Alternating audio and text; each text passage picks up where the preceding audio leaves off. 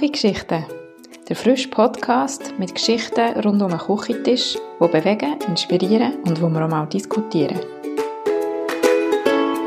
Hallo und willkommen zu meiner nächsten Podcast-Folge. Endlich habe ich mal wieder Zeit gefunden, einen Podcast aufzunehmen. Heute geht es aber ein um ein schweres Thema, um das Thema Kinderkrebs. Es ist aber ein Thema, das man ansprechen sollte und ich habe ganz eine interessante Interviewpartnerin gefunden, die mit mir heute zu dem Thema den Podcast macht. Und zwar ist das Rahel. Rahel ist Mutter von vier Kindern und im Jahr 2015 hat sie ihr von einem Tag auf den anderen den Boden unter den Füßen weggerissen. Ihr Sohn hat nämlich die Diagnose Hirntumor gehabt. Wie es ihr damals gegangen ist, auch als Familie, wie sie funktioniert hat, was ihr geholfen hat und wie es ihnen heute geht, das hören wir heute in diesem Podcast. Hallo Rahel. Salut Moana. Ja, es freut mich, dass wir jetzt da noch ein bisschen darüber reden können. Wir haben schon ein Vorgespräch gehabt und ich würde sagen, am besten stellst du dich schnell vor. Ja, ich heiße Rahel, ich bin äh, Mutter von vier Kindern und ähm, bin vorher in Teilzeitarbeitstätig gewesen, bevor äh, mein Sohn diagnostiziert worden ist. Und ähm, heute bin ich äh, so ein bisschen auf allen Fronten aktiv, um äh, mich engagieren in dem Thema Kinderkrebs. Okay, und wie alt sind deine Kinder? Ja, die sind heute 11, 14, 17 und 19. Okay, gut. Und das ist dein Sohn, der älteste, der im 2015 diagnostiziert ist worden, oder? Genau, er war hier 14 gewesen, ja. Okay. Wie war das gewesen, wenn man so eine Diagnose bekommt? Ja, das ist natürlich, äh, so etwas kann man sich gar nicht vorstellen und, und zum Glück auch, denke ich. Aber das ist wirklich äh, äh ein Tsunami, wo es einem gleichzeitig den Boden unter den Füßen wegreißt und man das Gefühl hat, das bricht alles über einem zusammen und äh, es verschlägt einem den Schnuff vor lauter, vor lauter Informationen, die auf, zu, auf einem zukommen, vor lauter Angst auch, vor lauter ähm, Sorgen, wo man sich auf einmal macht, wo man sich eigentlich gar nicht hätte vorstellen vorher. Ja. Ja, das glaube ich. Und ihr habt ja überhaupt nicht mit so etwas gerechnet, oder? Nein, also mit so etwas rechnet ja auch niemand. Also man weiß zwar schon, dass es das gibt, selbstverständlich, aber äh, das ist natürlich weiter weg, bevor es einem selber betrifft. Also wer äh, denkt schon, wenn ein Kind hat, ja, vielleicht wird irgendwann einmal eines von meinen Kindern schwer krank. Also das, äh, das, das, das hat, man niemand, hat niemand auf dem Radar. Ja. ja. Und ähm, vielleicht ganz kurz, wie ist es dazu gekommen? Wie habt ihr es gemerkt? Ja, es hat etwa einen Monat gebraucht, bis er diagnostiziert worden ist, wo er verschiedene Symptome hatte, wie Kopfweh und Erbrechen, wo aber mit der eventuellen Migräne diagnostiziert worden sind. Und das haben wir eigentlich auch relativ äh, eine logische Erklärung gefunden und hat uns dann auch nicht weiter Sorgen gemacht. Aber durch das, dass die Symptome nicht aufgehört haben, hat man dann äh, weitere Abklärungen gemacht. Eigentlich mit der Idee, dass es sehr wahrscheinlich eine Lebensmittelunverträglichkeit ist oder ein Gluten oder ähm, weiß ich nicht was. Und man ist dann einfach im Ausschlussverfahren ähm, vorgegangen und gesagt, zuerst das MRI machen, um irgendwie ein Mikrokrinsel ausschliessen im Hirn. Und äh, so ist dann das diagnostiziert worden, ja. Okay. Ja, also ich stelle mir das so sehr schlimm vor. ähm, wie ist, also er ist sofort ja dann eigentlich ins Spital gekommen? Ja, also er ist, äh, hat das MRI im äh, Spital gemacht und ist dann ähm, mit der Rega ins äh, Universitätsspital auf Lausanne geflogen worden, weil in der Westschweiz gibt es ähm, nur zwei äh, pädiatrische Onkologie, Behandlungszentren und das ist in Lausanne und in Genf.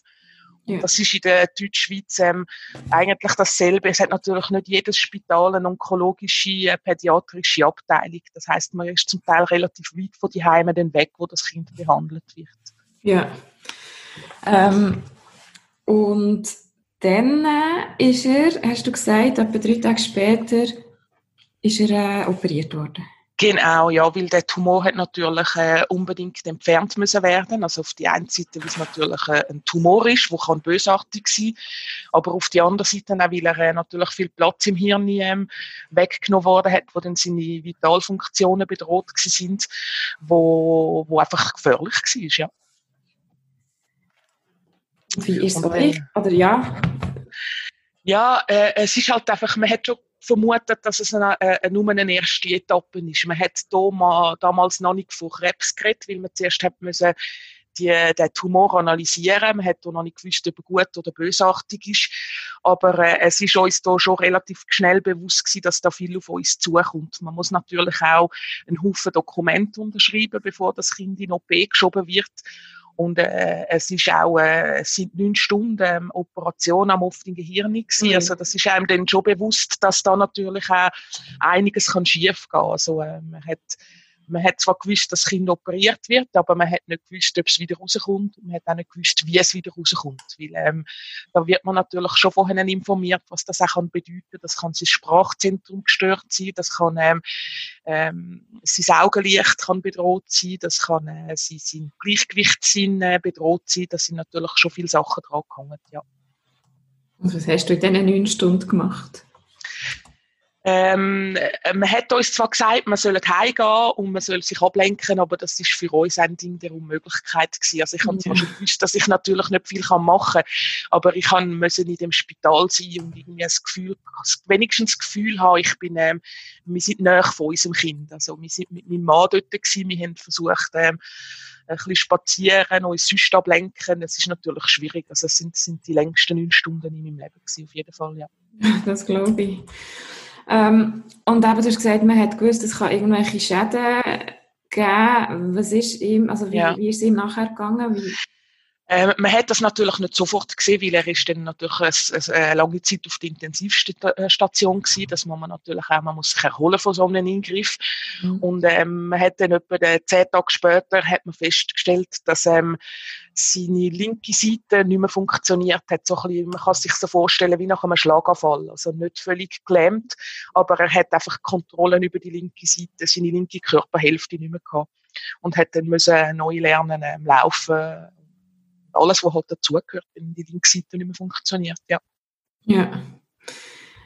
Du hast gesagt, ähm, also es war eine Art Reha, gewesen, die hat etwa eineinhalb Jahre gedauert, oder? Ja, also es ist natürlich, Reha ist ein grosses Wort, weil es gibt ähm, überhaupt keine offizielle Reha für Kinder. Ähm, es gibt Reha-Zentren für Erwachsene in so Fällen, aber die Reha wird eigentlich äh, recht zu einem grossen Teil auf Eltern abgewälzt, wo man dann halt einfach äh, äh, dreimal in der Woche Physiotherapie hat, man hat Ergotherapie, man kommt Empfehlungen über, ähm, was man mit dem Kind soll machen, wo man soll fördern, aber das ist eine, eine lange Zeit und das ist eigentlich äh, äh, ein Anliegen, dass ähm, dass das in Zukunft auch ähm, für Kinder so ein Angebot kann, äh, kann ähm, offeriert werden der Familie. Also da setzt du dich jetzt auch ein mit Kinderkrebs Schweiz? Auf jeden Fall, ja. ja. Und ähm, so der, der Support, also klar, man hat noch so die Familie rundherum, aber man braucht natürlich auch noch ähm, sonst Unterstützung. Wie war das? Gewesen? Ja, also in unserem Fall, wir haben sehr wenig Familien rundherum gehabt, weil wir in der Westschweiz leben und das natürlich rein von der Distanz ähm, ähm, schwierig war. Ähm, man, hat, man hat schon Hilfe, aber es ist halt äh, ein Kraftakt, weil man die Hilfe muss anfordern und, und ja eigentlich in dieser Zeit sonst schon genug zu tun hat, zu viel zu tun hat und eigentlich überfordert ist mit allem, was, sonst schon vor sich geht. Wir haben ähm, äh, relativ viel Hilfe gefunden in der ECHFEG, das ist ähm, Kinderkrebshilfe in der Westschweiz, wo die Familien finanziell unterstützt, wo man aber auch Austausch findet mit anderen Eltern, die das Gleiche erlebt haben oder Ähnliches erlebt haben und wo halt einfach ein gewisses Grundverständnis für die Situation da ist, wo man sonst schwierig im Umfeld findet. Weil es ist halt einfach so, wenn man es selber erlebt hat, äh, äh, ähm, findet man ein anderes Verständnis bei den anderen Familien. Ja. Das kann ich mir gut vorstellen. Und ich glaube, darum ist es so wichtig und darum mache ich auch diesen Podcast, damit auch andere das hören, warum es wichtig ist, so eine Organisation auch zu unterstützen und die ganze Arbeit von Kinderkrebs Schweiz zu unterstützen.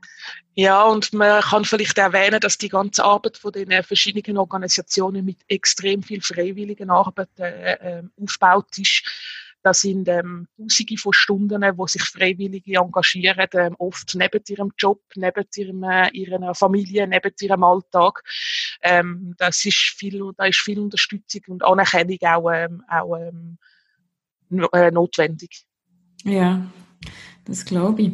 Ähm, nachher ist er aber daheim und ist er in die Schule gegangen in dieser Zeit? Ja, am, am Anfang noch ein ganzes bisschen, weil ähm, also eigentlich, wir sind von Anfang an sind wir uns einig gewesen, dass die Schule im Moment zwar, also die schulische Leistung nebensächlich ist. Ähm, das ist uns hier nicht das Wichtigste, Wichtigste gewesen. Die Schule ist halt einfach auch ein sozialer Angelpunkt, selbstverständlich, wo mhm. der Austausch und der Kontakt mit Gleichaltrigen wichtig ist. Es ist aber nach, äh, nach äh, zwei Monaten ist der Schulbesuch nicht mehr möglich gewesen für ihn, äh, körperlich nicht mehr und auch, weil er kein Immunsystem mehr hat und er dann gefördert war, natürlich durch Kontakt mit anderen man kann es ein bisschen vergleichen mit dem, was Familien im, im Lockdown im Frühling erlebt haben. Also man ist dann daheim mit dem Kind, man versucht ähm, äh, so, äh, so ein bisschen unterstützen, äh, indem, man, äh, indem man sein Hirn äh, braucht und, und, und, und das am Funktionieren haltet. Aber man hat halt äh, im Gegensatz zu dem Lockdown hat man äh, da sehr wenig Unterstützung von der, von der, von der Schule halt einfach, weil, ähm, weil man keine Hausaufgaben daheim bekommt, weil, ähm, weil es halt, hier noch nicht ähm, noch nicht geläufig war, dass man auch das so kann machen kann. Ja. Also kein Fernunterricht und so? Nein, nein, das hat es hier noch nicht. Aber er hat ja irgendwie hergebracht, gut hergebracht eigentlich, den Umständen entsprechend, und hat jetzt eine Lehre angefangen. Ja, es hat, es hat viel gebraucht, es hat lang gebraucht. Er ist dann äh, mit der Schule fertig gewesen, aber er ist körperlich noch nicht im Stand gewesen, um äh, einen Lehrlingsalltag eigentlich meistern. Und er hat dann ähm, auf Empfehlung von, von einem eventuellen zukünftigen Lehrmeister hat er dann ähm, Diplom-Mittelschule angefangen, weil man natürlich im schulischen Alltag ein bisschen flexibler ist, auch mit ähm, Physiotherapien und Ergotherapien. Also er ist dann nicht in den Sportunterricht gegangen und hätte in dieser Zeit können Physiotherapie machen mhm. Und das hat natürlich die, ähm, die, die ganze Rehabilitation hat vereinfacht. Es ist zwar für ihn nicht die erste Wahl gewesen, weil er eigentlich äh, Nase voll hat von der Schule und er hat aktiv sein und er hat nicht mehr studieren aber das ist äh, da ein guter Kompromiss gewesen und das hat er jetzt auch erlaubt. Er hat jetzt den Sommer hat er eine Lehrstelle gefunden und hat angefangen, ja. Zwar Sehr mit 19, schön. aber es ist ja, ähm, sein Neurolog hat ihm das ziemlich äh, schön und klar gesagt und hat ihm gesagt, weißt du, kannst ja noch 40 Jahre arbeiten, also so pressieren musst du nicht. er, äh, geht wegen dem die Welt auf jeden Fall nicht unter. Aber doch, das ist doch schön, dass das so geklappt hat und ja, glaube auch ein Job, den er eigentlich wollte, oder? Eine Lehrstelle. Ja, er hat immer von dem geträumt. Er hat immer wollen, ähm, Chemielaborant und nachher Chemie studieren. Das ist äh, wirklich eine, ähm, eine stolze Leistung, die er da angebracht hat und wo wir auch sehr stolz sind darauf, dass er das äh, möglich gemacht hat und auch sich so engagiert hat, dass er seinen Traumjob kann lernen kann. Ja, das ist super. Ähm, etwas, was du noch angesprochen hast, was ich ganz wichtig finde, ist, ähm, man redet immer von den kranken Kindern man redet vielleicht noch von den Eltern. Also das kannst du vielleicht auch noch erklären oder erwähnen, wie es euch noch so ein bisschen als Paar gegangen ist.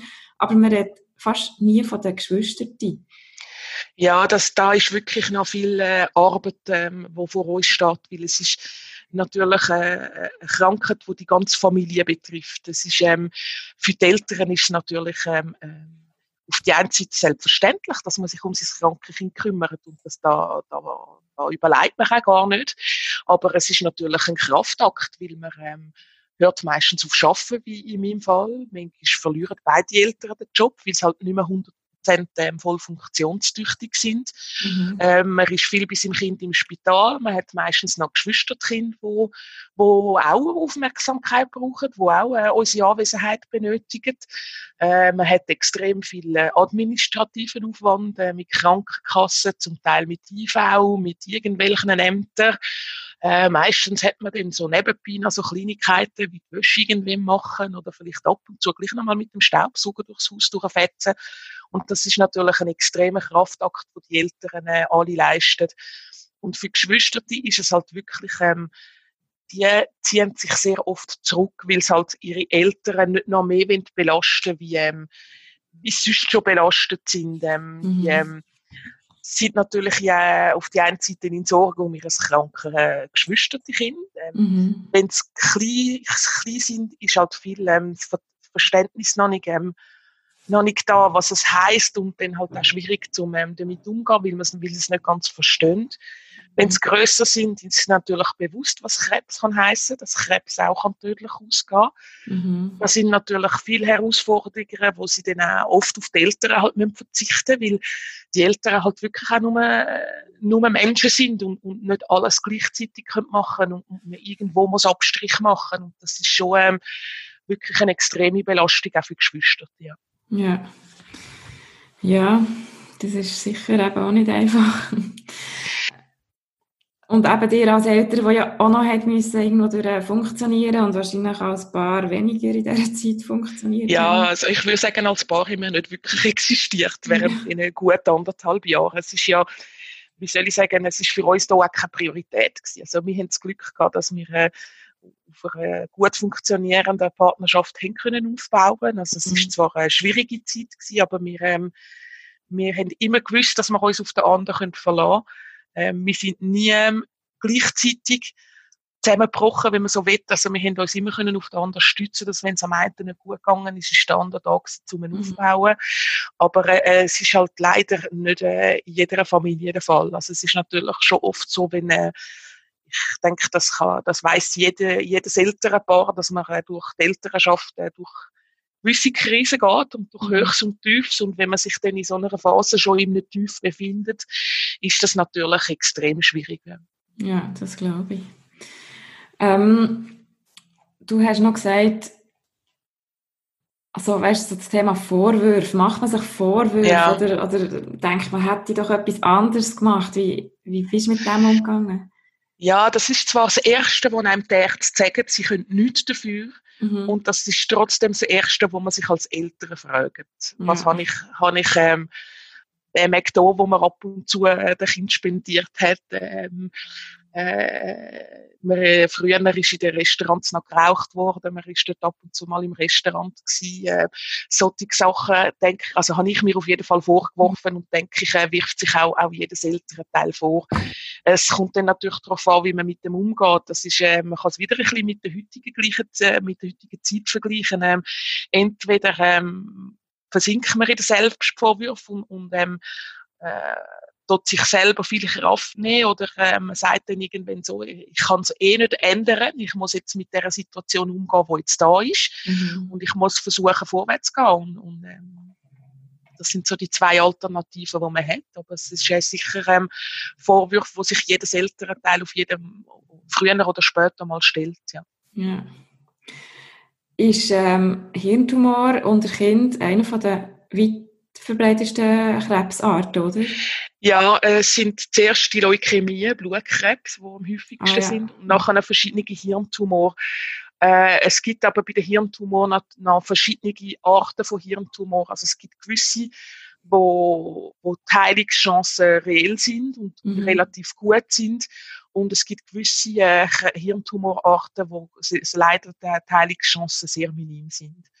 Ja. Also man muss vielleicht, ähm, kann vielleicht auch noch sagen, dass ein Kind von über äh, 60 verschiedenen Arten von Krebs, an Krebs können erkranken mhm. Das ist ähm, äh, relativ viel und darum äh, wird ist Kinderkrebs äh, auch als äh, seltene Krankheit bezeichnet, weil es mhm. natürlich ähm, von diesen 300 Erkrankungen in der Schweiz auf 60 äh, verschiedene Arten von Krebs verteilt äh, nicht mhm. sehr viel Fälle pro, pro Art von Krebs gibt, wo natürlich auch jedes Mal anders muss behandelt werden.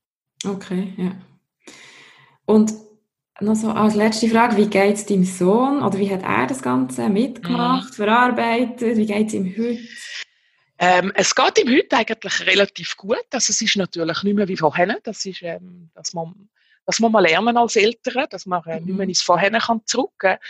Man muss zum Teil auch ähm, äh, sich verabschieden von dem Kind, das man vorher hatte. Mhm. Manchmal ist auch trauern um das Kind, das man vorher hatte.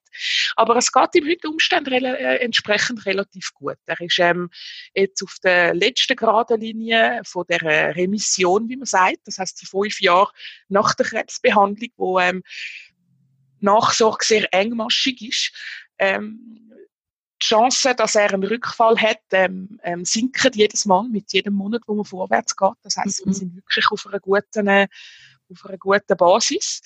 Ähm, es ist halt, äh, es ist halt, wie es ist und, und äh, versucht das Beste daraus zu machen, wie es ihm damit gegangen ist, ist für mich als Mutter relativ schwierig zu sagen. Seine Überlebensstrategie ist so ein bisschen äh, Vogelstrauß-mässig gewesen, also sich so in eine Blase hinein, hinein versetzen mit, äh, mit äh, Videospielen, mit ähm, YouTube, äh, Netflix und all dem. Mhm. Ähm, das hat für ihn funktioniert, umso besser, aber es ist natürlich durch das als Eltern von außen her dann manchmal nicht so einfach zum zum aufs Kind zugreifen, wenn man es so, so kann sagen. Und es ist dann halt auch ähm, relativ viel Arbeit, um dann wieder aus dieser Blase rauszukommen, wenn es besser geht. Ja. Er hat ähm, aber vorher ja sicher Freunde gehabt. Hat er von diesen Freunden verloren? Ja, sehr viel, die meisten. Also äh, eigentlich oh. das, was ihm geblieben ist, ist sein Pfadi-Umfeld. Die sind, die sind, ähm, die sind wirklich sehr ähm, präsent gewesen und haben auch ähm, sind mit ihm sehr natürlich umgegangen, aber es ist natürlich, man kann das schon verstehen, wenn man äh, sich an sich selber Teenie-Zeit zurückerinnert. Das ist ähm, nicht einfach mit einem, äh, mit einem Teenager umgehen, der im Rollstuhl sitzt. Das ist, mhm. äh, es sind da gewisse Hemmungen natürlich auch rum. Man hat Angst, vielleicht gerade zu meinem Weh tun. Das kann ich mir auch gut vorstellen, weil es ihm halt einfach auch nicht gut gegangen ist. Also, äh, ja. Äh, die, die Behandlungszeit ist ihm sehr, sehr schlecht gegangen und er hat einfach nicht viel können machen. Ja. ja. Ja, aber schön zu hören, dass es auf einem guten Weg ist und aufwärts geht. Und Jawohl. ich hoffe, ja, ja, ich hoffe, die Kinderkrebshilfe kann da auch noch einiges bewirken. Ich hoffe, dass da außen die Leute das hören und man kann ja auch äh, freiwillig spenden. Auf jeden Fall, ähm, äh, wir sind um jede, jede Unterstützung dankbar äh, ob das Kinderkrebs Schweiz ist, ob das die vielen verschiedenen regionalen Anlaufstellen sind, äh, Kinderkrebshilfe Schweiz, äh, Dachfeck in der Westschweiz, äh, es sind alle froh um Unterstützung und äh, ich bin 100% davon überzeugt, dass all die Organisationen äh, die Unterstützung wertschätzen und die dann auch umsetzen mit, dem, mit der Unterstützung, die sich überkommen und Wertvolles leisten. Ja, und ihr seid ja nur privat finanziert, oder? Jawohl, wir sind äh, also die verschiedenen Mitgliederorganisationen, die älteren Vereinigungen, die sind äh, privat ähm, äh, finanziert. Es gibt eine gewisse Unterstützung, was die Forschung betrifft, aber das ist äh, auch nur ein Tropfen auf den heißen Stein. Ja, also ich werde noch einen Link unter dem Podcast äh, tun, wo man auf die Seite kommt, wo man auch spenden kann, für die, die möchten helfen. Sehr und, gerne. Ja, ich möchte mich in dem Fall bedanken und euch alles, alles Gute für die Zukunft wünschen. Danke dir vielmals, Moana. Danke. Tschüss, Israel. Ciao.